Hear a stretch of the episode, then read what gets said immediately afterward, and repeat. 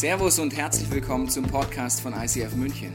Wir wünschen dir in den nächsten Minuten eine spannende Begegnung mit Gott und dabei ganz viel Spaß.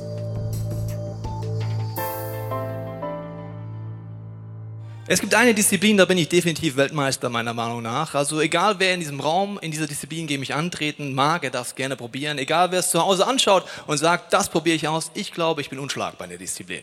Ich wollte schon im Guinness Buch Rekorde anrufen und sagen, diese Disziplin muss aufgenommen werden, weil bis jetzt ist sie nicht drin. Soll ich dir verraten, was das ist, wo ich ungeschlagen bin, Weltmeister?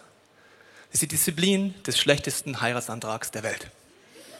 Ich bin ungeschlagen. Ich habe seit 14 Jahren suche ich einen Nachfolger, der meine Fußstapfen drehen kann. Ich finde keinen.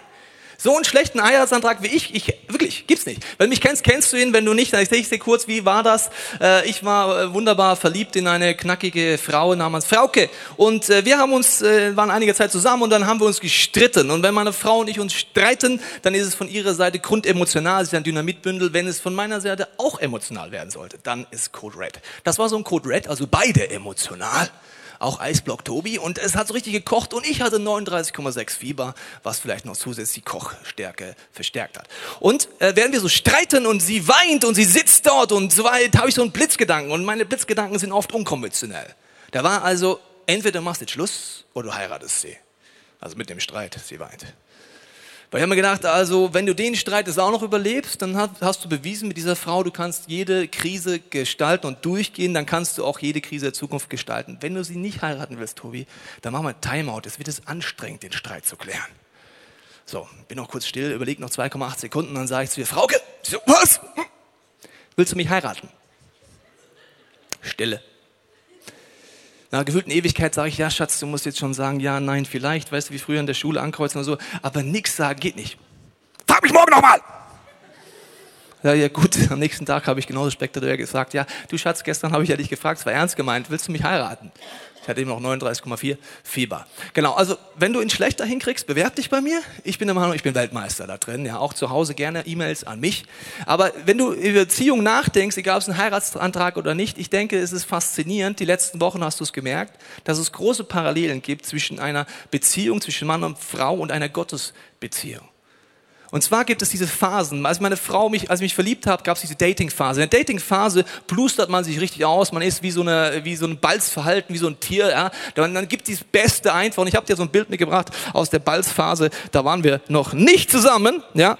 Äh, meine Frau hatte schon immer Geschmack. Warum sie mich genommen hat, frage ich mich heute noch, wenn ich diese Bilder angucke. Das war 1998. Ja, sehr schön. Da sah ich so wunderbar aus. Es gab viele Fotos von uns, weil ich ja immer gedatet und geflirtet habe. Ich war immer in ihrer Nähe, aber wir waren noch nicht zusammen. Und dann irgendwann haben wir uns beide entschieden, den nächsten Vertrauenslevel zu gehen, eine Beziehung einzugehen. Das ist schon ein bisschen fester als Daten und Flirten und Balzverhalten. Man lernt sich ein bisschen besser kennen. Und vielleicht irgendwann kommst du an den Punkt, wie wir, mache ich jetzt ganze Sache all in oder nicht. Den Ehebund eingehen. Die Entscheidung, durch Höhen und Tiefen durchzugehen, beieinander zu bleiben, ist die größte Entscheidung, die man eigentlich menschlich treffen kann. Bei Gott ist es genauso. Du kannst Gott daten, das heißt für mich, das ist interessant, vielleicht auch durch diese Serie gerade, bist du neu auf die Idee gekommen zu hinterfragen, das ist interessant, das ist wie so ein Abtasten mit diesem Gott, gibt's ihn, gibt's ihn nicht, wie wirkt er in meinem Leben? Dann kann man eine Beziehung eingehen mit ihm, entscheiden, okay, Jesus, du darfst in mein Leben kommen. Aber diese Phase gibt es dann genauso wie in jeder Liebesbeziehung Höhen und Tiefen, Kommunikationsfrust mit diesem Gott. Und wenn du so Gedanken hast wie, naja, also Gott, wenn du das nicht machst, dann bin ich weg. Ist es genau wie in einer Beziehung, wenn ich noch nicht den Ehebund eingegangen bin wenn die Hintertür offen ist. Wenn es nicht gut läuft, kann ich ja Schluss machen. Und wenn du immer kurz davor bist, mit Gott Schluss zu machen, hast du wahrscheinlich noch nicht diesen Bund eingegangen. Dieser Bund ist zwischenmenschlich und zwischen Gott. Das Tiefste, was man machen kann, weil man durch jede Krise gemeinsam durchgeht, durch Frust durchgeht. Die Jünger von Jesus sind an so einem Punkt, wo einer von ihnen dann schließlich Folgendes sagt. Er sagt Johannes 6 im zweiten Teil der Bibel. Herr, zu wem sollten wir denn gehen?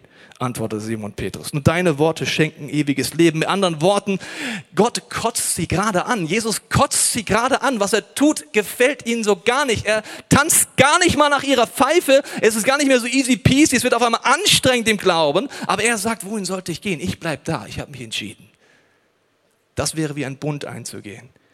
Dieser Bund in einer Beziehung mit Gott vergleicht die Bibel oft damit mit der Taufe. Was das konkret bedeutet, wird euch jetzt der Basti erklären, inwiefern die Taufe diese Grundsatzentscheidung für dich und für mich ist.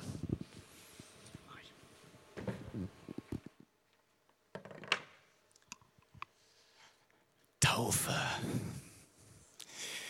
Die Taufe, das ist ja etwas, was eigentlich jeder kennt. Also entweder bist du als Kind getauft worden, manche von euch sind ja tatsächlich als Erwachsene getauft worden, obwohl das ja in dieser Gesellschaft schon eher selten ist. Taufe hat ja mit etwas mit Elementen zu tun. Ich werde untergetaucht, vielleicht auch nur beträufelt. Die Taufe ist ein äußeres Zeichen für eine innere Entscheidung. Aber landläufig glaubt man ja, dass Taufe eine einmalige Entscheidung ist. Bei Kindern hat man ja gar keine Entscheidungsgewalt, da entscheiden ja die Eltern.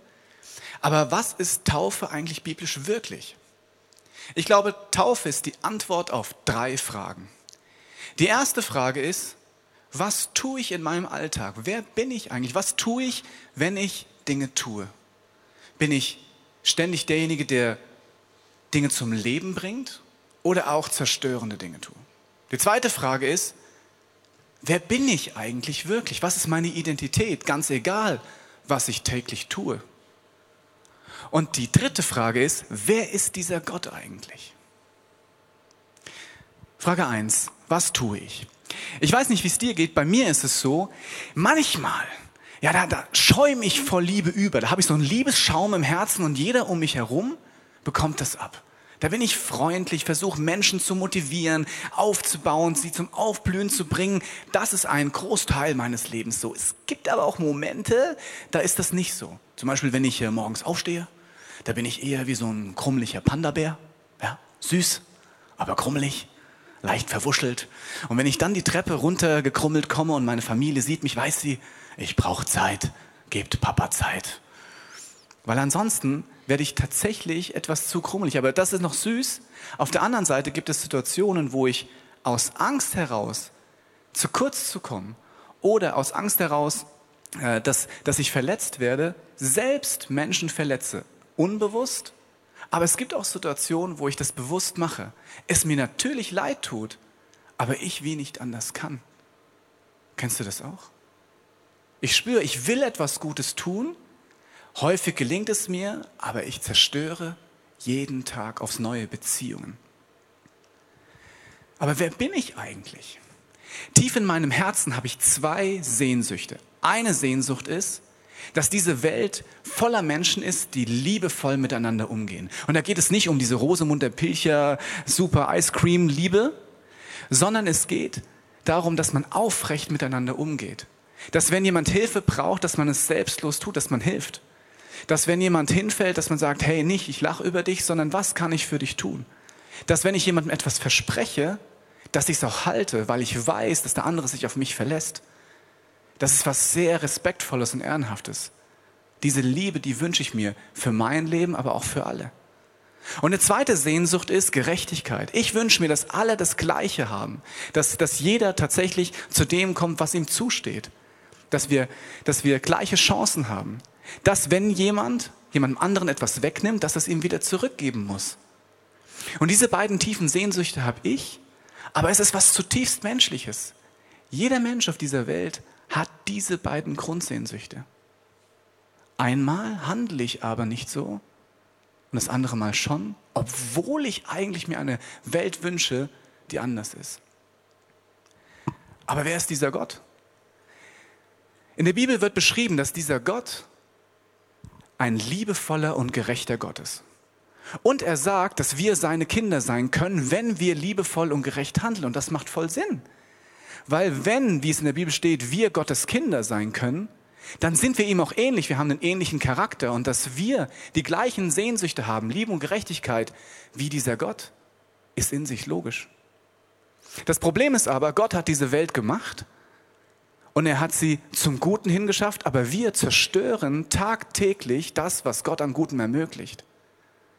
Und auf der einen Seite möchte Gott mit uns eine Beziehung haben, also tatsächlich mit uns eins sein, uns aufblühen sehen, so dass wir auch wieder andere zum Aufblühen bringen können. Auf der anderen Seite haben wir zerstört und dafür müssen wir unsere Konsequenzen auch wirklich tragen. Er ist ja gerecht. Was macht Gott hier also für ein Angebot? Er sagt Folgendes, das ist mein Angebot. Ich möchte mit dir eine Beziehung haben, weil du mein Kind bist. Die Konsequenzen für all das, was du zerstörerisch getan hast, die trage ich. ich nehme es von dir auf mich, damit es gerecht bleibt, weil Konsequenz muss sein. Aber weil ich die Konsequenz von dir wegnehme, hast du Freiheit, wieder der zu sein, der du eigentlich bist. Weil in dir drin wünschst du dir eine liebevolle und gerechte Welt. So bist du eigentlich. Du brauchst keine Angst haben. Ich trage es für dich. Und aus Dankbarkeit kann ich mich jeden Tag neu entscheiden zu sagen, stimmt, ich muss gar nicht so handeln. Ich bin eigentlich von der Identität her jemand anderes. Ich darf liebevoll sein. Und ich wünsche mir Gerechtigkeit und das hat Auswirkungen auf mein tägliches Leben. Aber im Alltag bedeutet diese Taufentscheidung, ja, ich zerstöre, aber ich wünsche mir Liebe. Und Gott, du bist derjenige, der mich da rausholt und mir eine Chance gibt, wieder der zu sein, der ich wirklich sein kann. Wirklich auch manchmal schwierige Entscheidungen. Um das ein bisschen zu verdeutlichen, habe ich eine große Requisite mit auf die Bühne gebracht, 1,90 groß, natürlich gut aussehend, Herr Teichen. Ich brauche Sie kurz. Hallo, Herr Teichen. Ja. Der Herr Teichen ist sozusagen Geschäftsführer der Teichen AG und nimmt auf dem Chefsessel äh, Platz seiner Firma. Und Herr Teichen ist natürlich für sich selbst verantwortlich, sehr gut im Bilde, was seine Teichenfirma alles kann und entscheidet auch aus dieser Entscheidung heraus. Er sagt, ja, das soll sein und das soll nicht sein. Und er ist sich sicher, dass er gute Entscheidungen für sein Leben trifft. Jetzt aus dieser Taufentscheidung heraus heißt es aber, naja, häufig entscheide ich aber so, dass ich aus Angst andere Menschen verletze und zerstöre. Wenn ich jetzt aber Gott vertraue, dass er eigentlich genauso ist wie ich und sich die gleichen Dinge wünscht, könnte es eine gute Idee sein, Gott auf diesen Chefsessel zu lassen und ihm zuzuhören, zu sagen, hey, entscheide du, um herauszufinden, dass wenn ich nach Gottes Willen entscheide, dass es tatsächlich gut kommt und die zerstörerische Ausmaße in meinem Leben abnehmen. Das ist sehr gut. Wenn Gottes Wille und Tobis Wille eins sind, dann ist das sehr gut. Dann sagt er, hey, Gott, ich wusste schon immer, dass wir so sind. Das Problem ist aber, wenn Gottes Eindrücke oder Gottes Wünsche für Tobis Leben anders sind, als er sich eigentlich gewünscht hätte, das ist eine große Herausforderung, weil es könnte sein, dass Tobi falsch liegt. Das würde aber bedeuten, dass er Gott den Vorrang gibt, im Vertrauen darauf, dass seine, seine Träume für Tobis Leben richtig sind, er einen Schritt zurücktritt und sagt, gut, ich setze es um. Ich setze deine Träume in meinem Leben um und nicht mehr meine, weil ich weiß, ich scheiter jeden Tag. Vielen Dank. Taufe ist also eine Entscheidung, die weitaus mehr ist, als einfach durchs Wasser durchzugehen. Im jüdischen Glauben ist das so, dass man auf der einen Seite ins Taufbecken hineingeht und mit diesem Untertauchen man sagt, ich möchte diese eigenen Entscheidungen nicht mehr aus mir selbst heraus treffen, sondern möchte Gott zuhören und Gottes Entscheidungen tatsächlich als Grundstein in meinem Leben wissen. Und dann geht man aus dem anderen Teil des Beckens heraus und geht weiter und nicht mehr zurück in das alte Leben hinein. Diese Entscheidung zu sagen, Gott, du bist der Chef auf meiner Basti äh, Wohlrab AG oder Tobias Teichen AG, bedeutet tatsächlich eine tägliche Entscheidung. Weil jedes Mal, wenn ich merke, ich würde selbst entscheiden und es würde zu zerstörerischen Ausmaßen kommen, ist es schlauer, auf Gottes Ideen zu hören, weil sie eigentlich auch meine Wünsche sind. Im, äh, die Jünger sagen in dieser Bibelstelle, hey, wo sollen wir hingehen? Bei dir, deine Worte, die haben ewiges Leben. Wenn du die Entscheidung triffst, tatsächlich Gott zu vertrauen und ihn auf deinen Chefsessel zu lassen, dann beginnt ein Abenteuer, das dich aber in Situationen bringt, wo du Dinge tust, die das Wort Leben tatsächlich verdient haben.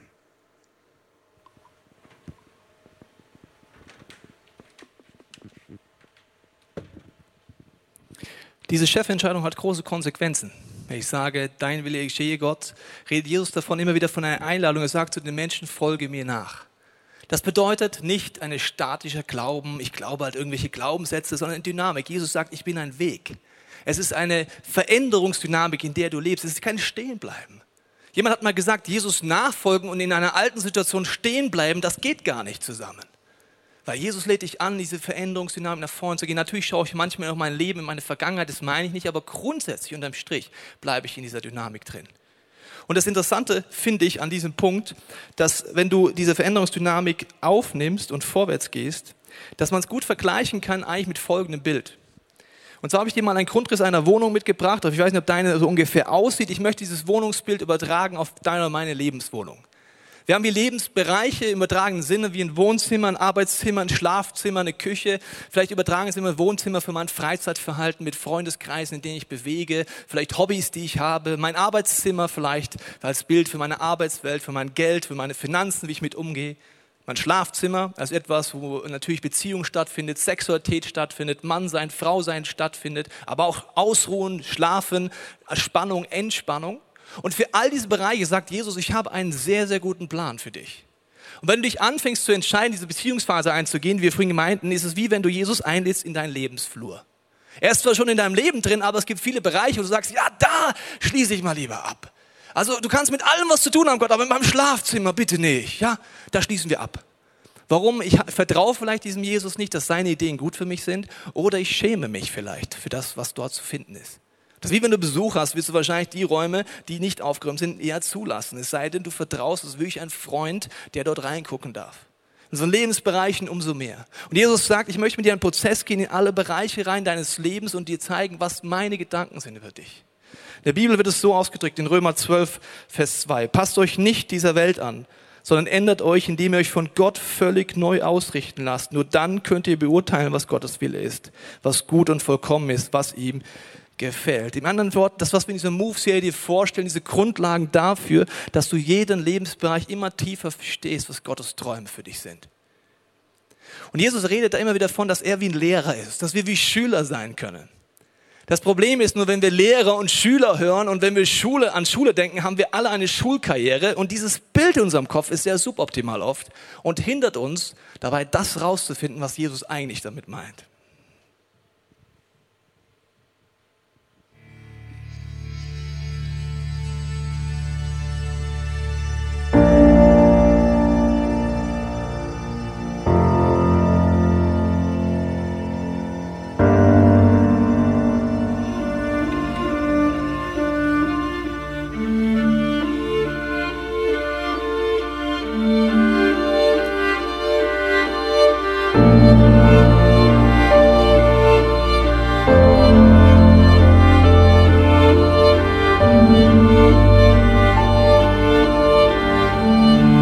In der Bibel gibt es einige Begriffe, die vielleicht ein, zwei Erklärungen heutzutage brauchen, um sie wirklich nachvollziehen zu können oder zu verstehen, was damit gemeint ist. Wie zum Beispiel das Wort Jünger sein, Jüngerschaft leben. Dieses Wort kommt vom Wort Disziplin, heißt Schüler. Und ich glaube, wir haben alle Vorstellungen durch unsere eigene Schulkarriere, die können positive Erfahrungen sein, schlechte Erfahrungen sein, wo ich eher denke, naja, Schüler sein ist jetzt nicht besonders was, wo ich wieder hin will. Das Problem ist, denke ich, dass wir ein Bild haben, das von unserem Schulsystem geprägt ist und nicht dem Bild, was Jesus hatte damals. Gemeinsam werden wir ein Schulsystem erlebt haben, das uns Wissen vermittelt, das wir auch in unserem Kopf abspeichern können, aber das nicht besonders gut ist, das Ganze im Leben auch anwenden zu lassen. Das sogenannte Transferdenken zeigen Untersuchungen in Deutschland, dass das das Schulsystem nicht ganz so gut hinkriegt. Jesus Bild vom Schülersein ist ein jüdisches Bild. Dort geht es darum, Dinge zu hören, sie anzuwenden und im Dialog mit dem Lehrer neue Dinge zu entdecken, sie zu vertiefen, um sie dann weiterzugeben.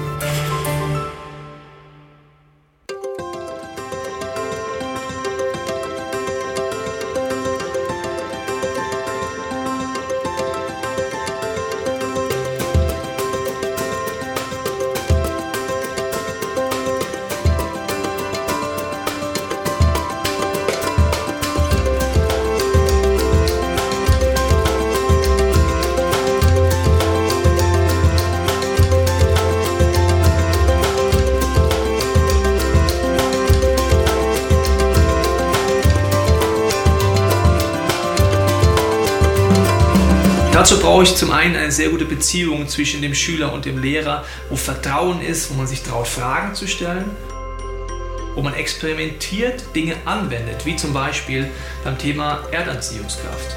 Dass man nicht über Formeln redet, irgendwie theoretisch drüber, sondern Dinge ausprobiert, merkt, wann fällt etwas schneller zum Boden, was steckt vielleicht dahinter und so am Lernen bleibt.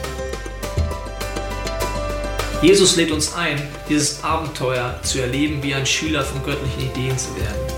Seine Ideen für unser Leben nicht nur zu entdecken, es zu vertiefen, es auch wieder weitergeben zu können und jemand zu werden, der immer weiter forscht und fragt, wie kann Heilung in meinem Leben passieren, Veränderungskraft Gottes wirken und wie kann ich den Sinn in meinem Leben tiefer verstehen und wieder weitergeben. Auf diese Reise lädt uns Jesus ein, wenn er das sagt, folge mir nach auf dem Weg, dass ich dein Lehrer bin und du der Schüler meiner göttlichen Ideen wirst. Das Leben ist voller Wunder. Und seitdem ich Kinder habe, merke ich, wie viele Dinge eigentlich in unserer Welt tagtäglich passieren, ohne dass wir eigentlich eine gute Erklärung dafür haben. Und es gibt so Situationen, Kinder sind ja sehr neugierig, wir alle waren mal sehr neugierig als Kinder. Und dann fragen sie und dann musst du als Erwachsener, als Papa sagen, ah ja, natürlich, äh, das ist das. Oder du sagst, ich weiß es nicht, aber ich schaue es nach. Es gab eine Situation, da sind wir gemeinsam Auto gefahren und mein Sohn sieht vorne auf der, auf der Ablage Tabletten liegen und fragt mich, Papa, was sind das eigentlich für Tabletten? Und das waren Antihistamine, also gegen meine äh, Allergie. Und ich denke mir, ah, voll die gute Frage. Also, wie erkläre ich das? Also, pass auf. Es gibt ja Blumen. Ja, kennst du Blumen? Und Blumen, die haben so kleine Pollen, damit die sich vermehren können. Frag jetzt nicht warum, aber die vermehren sich. Und mit diesen süßen kleinen Kugeln, die, wenn der Wind kommt, dann fliegt das durch die Luft und dann wird das irgendwann in Richtung meiner Nase geweht und mein Sohn guckt mich an und sagt, das reicht schon. Und ich sage, oh wow. Eigentlich wollte er sagen, boring! Come on, das interessiert keinen. Und ich kann es so gut nachvollziehen, weil es hat nichts mit dem Leben zu tun. Antihistamine, Pollen, was soll das? Eine andere Situation war vollkommen unterschiedlich. Wir sitzen am Abendbrottisch und plötzlich äh, fragt mein Sohn, ähm, Papa, warum sind eigentlich so große Löcher im Edamer? Ich so, okay. Pass auf, im Edamer, das ist ja aus Milch. Und in der Milch, während das Ding reift, sind Bakterien. Und die Löcher, das sind Bakterien, Pups, Ballons. Also was? So, ja, ja. Die Bakterien nehmen das Zeug und essen es und weil sie davon Blähung bekommen, pupsen sie und deswegen entstehen da diese Ballons. Und mein Sohn guckt mich mit solchen Augen an und sagt, interessant, gell? Und ich sage, echt? Und ich so, pass auf, wir machen das jetzt einfach so, du kommst ganz nah an den Käse ran, ich nehme ein Messer und dann steche ich so einen Pupsballon an und dann siehst du, wie ein Bakterienfurz riecht. Super, er kommt also dann an, ich so, ach, du bist bereit? Ich so, ja, ja, ja, so. Also, äh, Papa, ii, Bakterienfurz. ja, sehr gut. Vor zwei Wochen waren Kinder zu Gast bei uns und die fragen das Gleiche. Sag mal, warum sind eigentlich Löcher drin? Und mein Sohn sagt, das ist ja ganz klar, die Bakterienfurzballons. Und ich so, okay, das vergisst er nie mehr, weil das ist Kopf, Herz und Hand. Da, da war er dabei. Er hat den Bakterienfurz mit eigenen Nasen gerochen.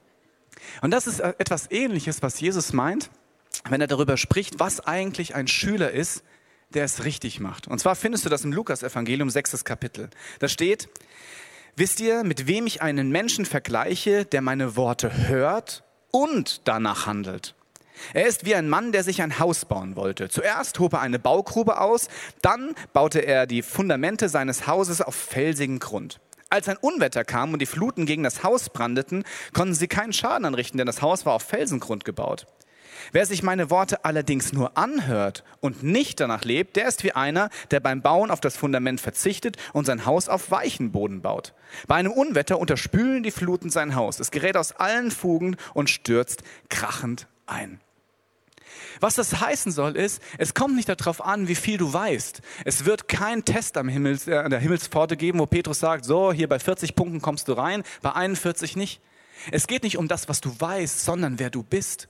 Und das, was du bist, bekommst du durch Erfahrung, das, was du getan hast und ausprobiert hast und was du dort erfahren hast. Und es ist wie diese Schraube. Er spricht davon, dass, dass dein Leben wie in felsigem Grund gebaut sein soll. Und das Erste, was passiert ist, du entdeckst etwas.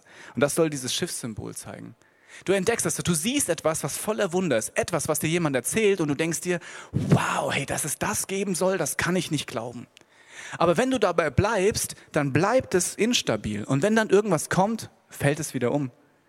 Was es braucht, ist, dass du ernsthaft damit umgehst und auch wirklich ernsthaft mit deinen Zweifeln umgehst und sagst, wenn das wirklich stimmt, dann will ich das ausprobieren. Ich will herausfinden, ob es stimmt, dass wenn ich bete, dass ich Gottes Stimme höre. Ich will herausfinden, dass es, ob es stimmt, dass wenn ich bete, dass Menschen gesund werden. Weil das klingt vollkommen verrückt. Und dann wirst du Erfahrungen machen und die werden die erste Entdeckungsreise vertiefen.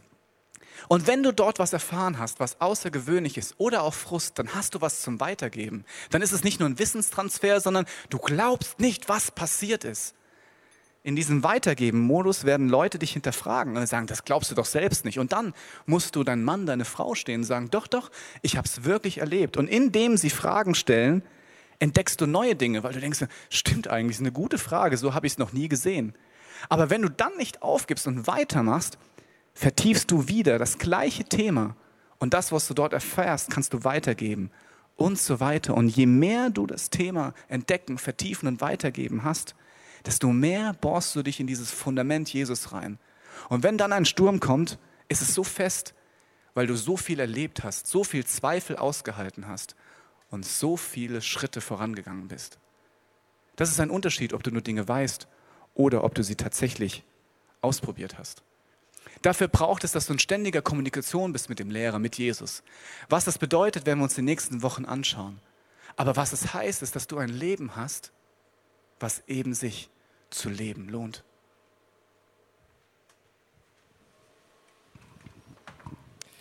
Diese Dynamik von Entdecken, Vertiefen, Weitergeben und diesen, diesen Fels reinzubohren, ist in jedem dieser Lebensbereiche und dieser Lebenswohnung möglich, wenn ich in diese Dynamik mal reinkomme. Und dann lädt Gott dich ein, als nächsten Schritt ein Teil seiner Träume zu werden. Sagen, ich möchte ein Teil werden von deinen Ideen. Ich möchte ein Teil werden davon, dass Menschen durch mich durch, durchs Weitergeben, indem ich die Dinge, die ich vielleicht nur Nuancen erlebe, einfach weitergebe, auch einen Zugang zu dieser Gottesbeziehung erleben. Ich lese dir jetzt mal vor, dieses Ziel hat Jesus folgendermaßen zusammengefasst. Es heißt dort, da ging Jesus auf seine Jünger zu, also auf seine Schüler und sprach, ich habe von Gott alle Macht im Himmel und auf der Erde erhalten. Geht hinaus in die ganze Welt, let's move ruft alle Menschen dazu auf, mir nachzufolgen. Also auch in diese Dynamik reinzukommen, von der wir gerade reden. Tauft sie, davon hast du gerade gehört, im Namen des Vaters, da ging es letzte Woche drum, um Sohnes, da ging es vor zwei Wochen drum, um Heiligen Geist, da geht es die nächsten Wochen drum. Lehrt sie so zu leben, wie ich es euch aufgetragen habe. Ihr dürft sicher sein, ich bin immer und bei euch, bis ans Ende dieser Welt gekommen ist. Mit anderen Worten, geht hinaus, let's move your ass. Wenn du ein Christ bist und sagst, du erlebst Dinge mit Gott, es geht um keinen Doktortitel, keinen Bachelor, keinen Master, irgendetwas, sondern einfach das, was ich schon erlebt habe, gebe ich weiter. Warum? Weil ich mir wünsche, dass meine Freunde um mich herum das auch erleben.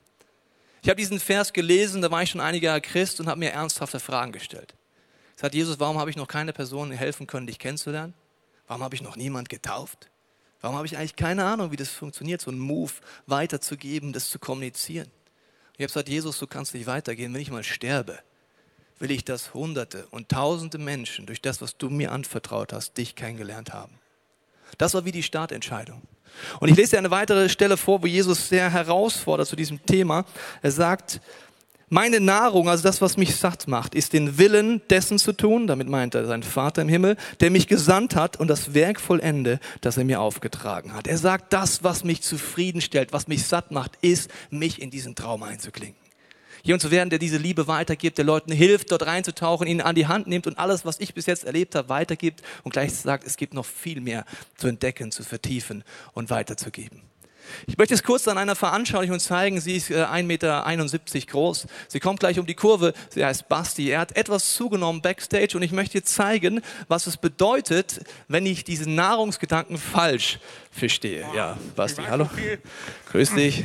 Ich brauche mehr Wissen. Du brauchst mehr Wissen. Ich weiß, ich nehme dir mal das Mikrofon ab, ja? Ja, warte. Ich sag dir gleich was. Ich helfe dir mal kurz hoch, Basti. Ja, komm mal, komm mal. Oh, so. Ja. Ja, also, ja, beweg dich. Also wenn du, oh, warte mal, ich drehe dich mal, ne? dann ist es ein bisschen besser. So, also wenn du es mit der Nahrung nicht verstehst, denkst du, es geht geistig darum, geistig zu fressen. Das sind so Gedanken, ich brauche mehr Nahrung, ich brauche mehr Lehre, ich brauche mehr Predigten. Ja, ich gebe dir gleich mehr Lehre, hör zu. Und ich brauche mehr Bücher, ich brauche mehr Wissen. Und ich denke, es geht darum, geistig zu fressen. Wenn du schon ansatzweise so gesagt hast, ich brauche mehr davon, wenn du so Gedanken hast, ich muss mal wieder auf eine Konferenz gehen, ich brauche mehr von dieser Nahrung, ist es sehr wahrscheinlich, dass geistig gesehen du besonders fettleibig geworden bist, weil du zwar zunimmst, aber es nicht in Muskelmasse und Alltag umwendest. Ich versuche dich jetzt mal, wir meinen das jetzt, warte mal. Ich versuche dich jetzt mal da so hochzukriegen, okay? Warte mal. Komm her, Basti. Komm. Je länger du das gemacht hast, Oh, sehr schön. Du kannst das jahrelang gemacht haben, so geistig nicht reinzufressen und dann kommen Situationen, wo es sportlich wird. Kannst du mal joggen, bitte? Joggen. Also wenn das Leben so die erste geistliche Steigung für dich fordert und du merkst einfach, es wird unangenehm, es wird anstrengend und du nur gefressen hast, aber keine Ahnung hast, wie du praktisch wirst, dann wirst, merkst du, ich bin einfach unfit. Oder wenn das Leben dir ein Bein stellt, da freue ich mich da. Ja, steh auf. Steh auf. Das im betragenen Sinne, wenn du versagst, wenn du hinfällst im Glauben und du zwar viel Wissen hast, aber keine Ahnung hast, was diese Serie dir versucht zu erklären, was deine Beziehung zum Vater ist, wie du das Tausch am Kreuz anwendest, wie du Heilung und Veränderung erlebst, dann liegst du am Boden und bleibst liegen. Ich finde das jedes Mal skurril, ich habe es schon zweimal gemacht heute, so lustig das ist, so dramatisch ist das in deinem Leben, wenn du keine Ahnung, ich dreh dich mal um, es tut mir leid umso dramatischer ist es, wenn du keine Ahnung hast, wie du es umsetzt. Und wenn das auf dich ansatzweise zutrifft, dann ist der erste Punkt sagen, Jesus, ich stimmt, ich bin ein vollgefressener Christ, was Wissen angeht. Aber ich habe keine Ahnung, wie man es umsetzt. Wenn ich meinen Alltag angucke, bin ich eher ein Alltagsatheist. Das ist der erste Schritt. Der zweite Schritt ist, dass ich Leute in meine Nähe ranlasse, wo ich sage, ich werde ehrlich, die mir in der Gemeinschaft helfen. Und sagen, da wo du ehrlich wirst, und sagst, da ist vielleicht nicht so viel in deinem Leben, die dir helfen, das abzulegen, wo vielleicht bis jetzt mehr Show als echter Flow war. Geht.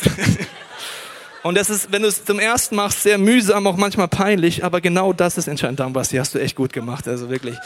Ja. Das meint Jesus von, die Nahrung ist den Willen zu tun und nicht nur Wissen in mich reinzufressen. Und was das noch bedeuten kann, will uns der Basti, wenn er gleich noch lebt und atmet, im nächsten Punkt erklären.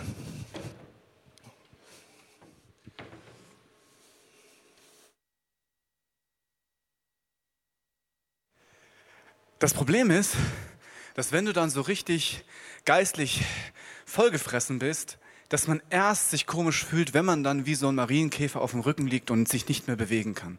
Wenn es darauf ankommt, sich eigentlich zu bewegen, einen Move zu machen, und man merkt, das ganze Wissen nützt einem gar nichts. Das sind so Situationen, wo man zum Beispiel zum ersten Mal jemanden, der nichts mit Gott zu tun hat, begleitet dahin auf dem Weg, dass er, dass er Jesus wirklich in sein Leben einladen kann. Dann merkt man nämlich plötzlich diese ganzen heiligen Phrasen von, hey, Jesus ist für deine Sünden am Kreuz gestorben, das Blut des heiligen Lammes liegt nun auf dir, alles ist okay. Funktioniert nicht mehr. Und dann liegt man wie auf dem Rücken und sagt, ja, wie soll ich es dir denn noch erklären? Ich weiß zwar viel, aber ich erlebe es gar nicht. Die Herausforderung ist, dass wir manchmal denken, die ganzen Sachen sind alle nur für uns. Das ganze Wissen, das, was in der Bibel steht, das ist für uns. Und deswegen muss ich dafür, davon so viel ansammeln, wie ich nur irgendwie kann, weil das ist das Ziel des Lebens. Es gibt diesen Eingangstest im Himmel. Ab 40 Punkte bist du dabei. Aber das ist nicht so. Viele Dinge, von denen wir glauben, dass es unsere eigene Leistung ist und es eigentlich für uns ist, ist gar nicht unsere eigene Leistung. Zum Beispiel deine Intelligenz. Jeder von uns hat unterschiedliche Kapazitäten, was die Intelligenz angeht. Viele von uns nutzen überhaupt nicht das, was ihnen eigentlich zur Verfügung steht, aber auch in der maximalen Auslastung haben wir unterschiedliche Möglichkeiten. Dafür kannst du nichts. Das hast du mit der Geburt mitgeschenkt bekommen. Ob du unglaublich schlau bist und hochbegabt giltst, was nicht unbedingt immer gut ist, das ist auch wirklich eine Bürde, oder ob manche Dinge sich bei dir so an, anfassen, dass du, dass du eher praktisch begabt bist und äh, Mathe für dich äh, im dritten Anlauf auch nicht so wirklich erfolgreich war. Dafür kannst du erstmal nichts. Es ist ein Geschenk. Wo du aufgewachsen bist in der Familie. Vielleicht bist du in einer Familie aufgewachsen, die wohlhabend ist, die Zeit für dich hatten und wo du Disziplin beigebracht bekommen hast, die dir später hilft, im Studium oder in der Schule gute Leistung zu bringen, die dir dann wieder helfen, gutes Geld zu verdienen. Für die Familie kannst du nichts. Wie du aussiehst. Vielleicht hast du Glück und passt gerade in das Schönheitsideal von 2014. Vielleicht hast du Pech und du passt gerade in das Schönheitsideal von 1583. Zu der Zeit, in der du lebst, dafür kannst du gar nichts. Und wie du aussiehst, ist ein Großteil deine Veranlagung. Viele Dinge, auf die du stolz bist und ich auch, wo wir sagen, hey, es ist meine eigene Leistung, ist etwas, was mir eigentlich geschenkt worden ist. Es ist dir geschenkt worden, um es eigentlich weiterzugeben. Nehmen wir das Thema Geld. Du wirst ein wie auch immer geartetes Geld verdienen. Entweder weil du arbeiten gehst oder weil der Staat, die Gemeinschaft für dich einspringt. Es kommt also meistens nicht einfach vom Himmel geflogen, sondern du arbeitest dafür. Aber wenn du sagst, das ist mir, dann behältst du es in der Hand, weil ich habe es mir verdient. Ich habe dafür hart gearbeitet. Jetzt gönne ich mal mir was. Und so kommt zwar immer mehr Geld dazu, aber du lässt es nicht aus der Hand. Und es wird sogar immer schwerer, es aufzusammeln. Aus Gottes Sicht siehst du so aus. Es ist mein Geld. Ich habe dafür hart gearbeitet. Ich werde es für mich einsetzen oder für die Menschen, die ich liebe. Das Problem ist, wenn etwas anderes kommt, was du eigentlich weitergeben könntest, hast du gar keine Hand mehr frei. Zum Beispiel, wenn du noch mehr Geld bekommst, dann wird es zur Bürde, weil du nicht mehr weißt, was du damit machen sollst und du hast Angst, wie soll ich es anlegen? Hoffentlich verliere ich es nicht, weil ich bin dafür ja 100% verantwortlich. Ich muss auf meine Versorgung achten. Aber auch andere Dinge, wenn du plötzlich merkst, wow, du bekommst etwas anderes, zum Beispiel Begabung. Wenn du sagst, es ist für dich, aber du hängst noch an diesem Ego-Trip, dann fängt es an, dass du es nicht weitergeben kannst. Es beginnt erst dann zum Leben zu werden, wenn du mit Gott entscheidest, wie vorhin auf, der, auf dem Chefsessel, was machen wir eigentlich damit? Wir haben eine Serie gemacht, die heißt Im Flow. Da haben wir es haargenau, da haben wir nachgeforscht, gezweifelt, hinterfragt. Ein Teil dessen ist, dass man sagt, hey, es ist weise, etwas zurückzulegen für sich selbst. In dieser Welt kann man ohne Geld nicht leben. Aber was ist mit dem, dass ich zu viel habe? Was ist mit dem, wo ich sage, naja, es reicht mir zum Leben und dann? Dann ist es so weise, mit Gott wirklich Zeit zu verbringen und zu schauen, was ist es denn dann? Und dann kann es sein, dass du Geld weitergeben darfst und nicht musst. Und dann siehst, was passiert, wenn du Geld aus deiner Hand herausgibst. Du hast plötzlich die Hand frei, um andere Dinge weiterzugeben. Zum Beispiel das, was wir Liebe Gottes nennen. Wo du plötzlich spürst, hey, könnte es wirklich sein, dass es einen Gott gibt? Aber auch so kann es wirklich strange werden, wenn du sagst, hey, das ist nur für mich. Ich gehe in den Gottesdienst, weil es nutzt mir so gut. Es, es, es hilft mir, die Woche zu überstehen. Es ist für mich gut. Oder die Small Group. Hey, die Small Group, die gibt mir so viel. Deswegen gehe ich in die Small Group. Oder dieser Worship-Song, der, der, der füllt mich richtig auf. Dann siehst du wieder aus Gottes Sicht so aus, dass du verkrampfst an dieser Liebe, weil du dran festhältst. Wenn dann mehr Liebe von Gott kommt, kannst du sie gar nicht aufheben. Erst, wenn du sagst, hey, Gott versorgt mich mit immer mehr Liebe, ich kann es weitergeben. Dann kannst du neue Liebe bekommen. Neue Liebe bekommen? Ah, die Liebe ist leer. du kannst neue Liebe bekommen und wie ein Kanal weitergeben. Das ist der Punkt. Die Herausforderung ist, dass wir Menschen Angst haben, zu kurz zu kommen. Was wäre aber, wenn es stimmt, dass, wenn Gott sagt, du bist versorgt und es wird immer wieder nachkommen, wenn du lernst, ein Kanal zu sein? Weil dann könnte es sein, dass es ein Abenteuer ist, was Leben bedeutet.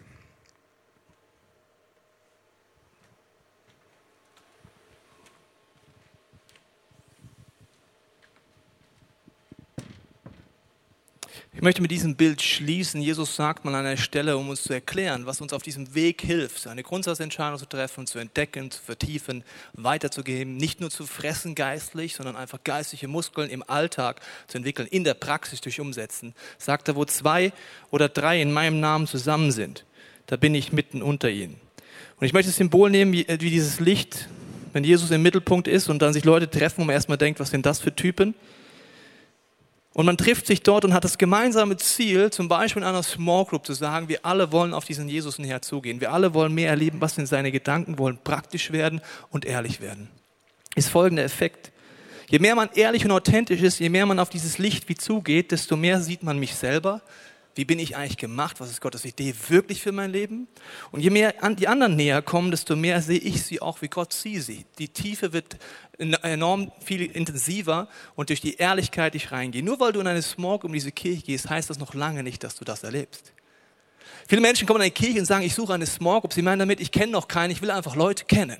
Ist okay das Motiv. Nur weißt du, eine Small Group ist eigentlich eine Grow Group. Ob das deine besten Freunde sind oder nicht, entscheidend ist, dass du ein Setting hast, wo du ehrlich sein kannst und das, was du auf dem Get Free Day, Get Free Weekend grundsätzlich mal erlebst, all diese Dinge, die wir dir erklärt haben, in der Praxis mal erlebst, als Lifestyle leben kannst. Das ist das A und O. Nicht, ob ich es weiß. Und weißt du, was dramatisch ist? Ich arbeite in einer Kirche und ich habe jeden Tag die Möglichkeit, mit Leuten zu beten. Ich könnte jeden Tag mit Leuten Tausch am Kreuz machen, all die Themen, die ich dir gesagt habe. Aber nur weil ich dort arbeite und die Möglichkeit hätte, heißt das noch lange nicht, dass ich es tue. Ich brauche diese Small Group, diesen Rhythmus, diese Struktur, die mir hilft, einen Rhythmus zu haben, um ehrlich zu werden, Leichen im Keller anzugucken, geistliche Prinzipien zu leben. Ohne das wird schwierig. Und ob das meine besten Freunde sind oder einfach eine Gruppe von Männern, die mir helfen, diesem Jesus nachzurennen, ist absolut zweitrangig.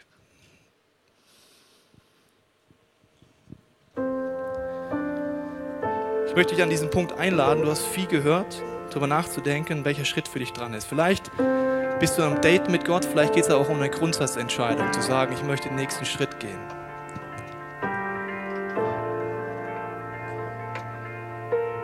Vielleicht ist Taufe für dich eine Option, weil du sagst, ich möchte entscheiden, dass Gott mein Chef ist, dass sein Wille in meinem Leben durchbricht. Aber vielleicht zu sagen, ich folge Gott überhaupt mal nach. Ich fange an, mich zu verändern und nicht stehen zu bleiben. Ich möchte wie so ein Verwalter werden. Ich möchte entdeckend vertiefen, weitergeben.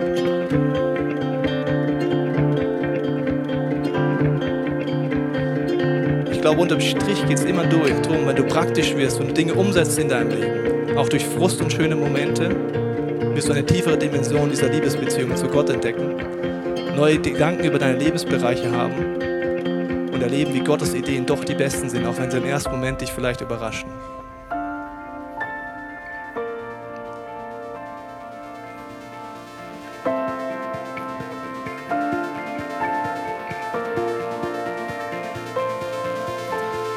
Du hast jetzt die Möglichkeit, während den nächsten Minuten zu überlegen, was dein Schritt dran ist. Vielleicht merkst du, okay, ich bin in so einer Dating-Phase oder Beziehungsphase, ich habe aber noch nie ganze Sache gemacht. Vielleicht ist darüber nachzudenken, gerade in dieser Move-Serie, ob für dich diese Grundsatzentscheidung ansteht. Vielleicht auch sich zu trauen, diese Lebensbereiche anzugehen, einen Freund, eine Freundin anzusprechen, die vielleicht schon kennst oder Leute kennenzulernen, sagen, lass uns diese Move-Serie nutzen, um rauskriegen, was meine Lebensbereiche mit diesen Gottesideen zu tun haben diese Dynamik reinzukommen, wenn du das noch nie erlebt hast, ist der Get Free Day, das Get Free Weekend eine absolut brillante Möglichkeit, mit einem Bekannten, einem Freund, einer Freundin dorthin zu gehen, diese Dynamik durch die Move-Serie ganz praktisch werden zu lassen. Vielleicht merkst du aber auch, du bist geistlich eher in der Gefahr, überfressen zu sein und es geht einfach um die Praxis. Dann kann es sein, dass Verwalterschaft dran ist, eine super Möglichkeit oder dass du eine Small Group so suchst oder deine Small Group Challenge, wenn sie das noch nicht lebt. Ich möchte jetzt beten, dass während dem nächsten Song, er heißt Unconditionally, er geht darum, dass Gottes Liebe bedingungslos ist. Dass du in deinem Platz überlegen kannst, welcher Schritt ist für dich dran. Ich glaube, es geht immer um den nächsten Schritt, nicht um 100 Schritte, sondern um einen Schritt. Und dafür möchte ich beten und dann kannst du bei diesem Song nachdenken, was es vielleicht für dich bedeuten kann. Jesus, ich danke dir, dass du jeden von uns einlädst, jetzt ehrlich vor dir zu werden, zu überlegen, welcher Schritt dran ist. Wo wir deine Liebe nicht nur erleben können, sondern wo sowas praktisch wird. Ich bete für jeden, egal ob er dich kurz kennt, noch gar nicht kennt oder schon lange mit dir unterwegs ist, dass du jetzt durch diese vielen Bilder auf dieser Bühne uns jeweils ganz individuell zeigst, was ist für uns dein Angebot, das du uns heute machst.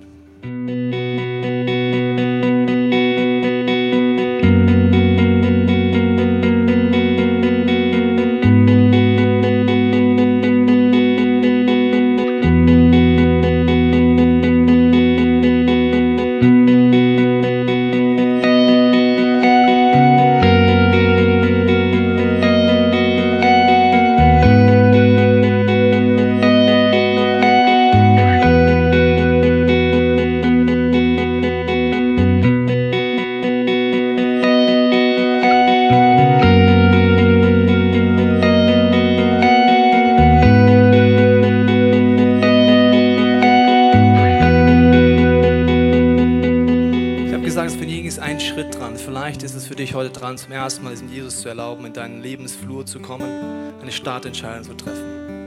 Vielleicht ist auch für dich dran heute, wenn du sagst, ja, zum Beispiel ist mit der Verwalterschaft, Gott zu vertrauen, dass er mich versorgt, fällt mir schwer, vielleicht schon seit vielen Jahren. Dann geht es um einen kleinen Schritt, etwas umzusetzen, etwas praktisch zu werden, nicht gleich alles umsetzen. Jesus sagt, geh einfach den nächsten Schritt. Das ist ein Weg, es ist ein Prozess. Und dafür wollen wir jetzt beten. Und wenn du magst, bete doch in deinem Herzen mit, was jetzt für dich der Punkt ist, der heute dran ist. Jesus, ich danke dir für jede Person, die heute zum ersten Mal sagt, Jesus, du darfst in mein Leben kommen. Du siehst die vielen Fragen, die das mit sich bringt, die Zweifel, auch die Ängste. Und ich danke dir, Jesus, dass du sagst, vertrau mir. Und wenn du magst, kannst du Jesus sagen, ich möchte herausfinden, was du mit all meinen Lebensbereichen vorhast. Ich möchte deine Gedanken denken. Du darfst mir neue Impulse geben, auch wenn sie 180 Grad das Gegenteil sind von allem, was ich bisher gedacht habe. Jesus, ich bete für jeden in diesem Raum und zu Hause, der einfach große Angst hat, dass das mit der Versorgung nicht klappt.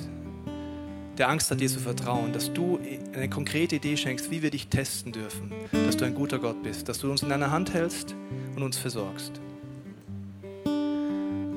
Ja, Vater, ich danke dir, dass du diese Welt so voller Wunder gemacht hast, dass wir nachfragen dürfen, entdecken dürfen und sehen dürfen, dass du ein Gott bist, der so viel tiefer ist als all das, was wir uns vorstellen können, dass da immer mehr zu entdecken ist. Und Herr, ich danke dir, dass du uns jetzt mit deinem Heiligen Geist die Augen öffnest, dass es wie bei Mose ist, der die Schuhe auszieht, weil Gott sagt, hier ist heiliger Boden, ich bin die ganze Zeit schon da. Danke dir, dass du die ganze Zeit schon da bist und dass du sagst, wenn wir dich suchen, werden wir dich finden. Du bist hier. Danke dir, dass du uns eine neue Sehnsucht jetzt schenkst, herauszufinden, wo du bist, wie du dich zeigst und was wir tun können, damit wir die gemeinsamen Träume, die, die du hast und wir haben, dass die in dieser Welt umgesetzt sind. Und danke dir, dass du unsere Small Groups in dieser Kirche neu herausforderst, ja, boring zu schreien, wenn, wenn, wenn man sich irgendwie in Wissensdingen verstrickt. Und neu herausforderst, Dinge praktisch anzugehen, über, über die Linie zu gehen, auch mal ein Ding gegen die Wand zu fahren, aber ein abenteuerliches Leben zu führen, wo es darum geht, Dinge wirklich zu hinterfragen, kritisch zu sein, Angst zuzulassen, aber dann am Ende ein Leben gelebt zu haben, von dem man spürt, dass du das Zentrum warst und wir dir hinterhergerannt sind und gespürt haben, wie viel Wunder real sind und wie diese Welt aussehen kann, wenn wir deine, deine Sehnsüchte miteinander teilen, dass es liebevoll sein kann und gerecht. Ich möchte dich einladen, das nächste gesungene Gebet zu deinem zu machen. Du kannst die Texte nutzen, du kannst dann von deinem Platz aus einfach in der Dialog mit Gott bleiben oder zu unserem Gebetsteam gehen, das den hinteren Teil des Raumes sein wird, wenn du Dinge festmachen willst, neu festmachen willst. Und wenn es für dich okay ist, ist es toll, wenn du bei diesem Song gesungenen Gebet mit aufstehst, dann ist es leichter, zum Gebetsteam nach hinten zu gehen und einfach Schritte zu gehen mit diesem Gott. Der nächste gesungene Gebet ist deine Möglichkeit, im Dialog zu bleiben. Wir hoffen, dass dir diese Predigt weitergeholfen hat. Wenn du Fragen hast, kannst du gerne an info at icf-moenchen.de mailen und weitere Informationen findest du auf unserer Homepage unter www.icf-moenchen.de.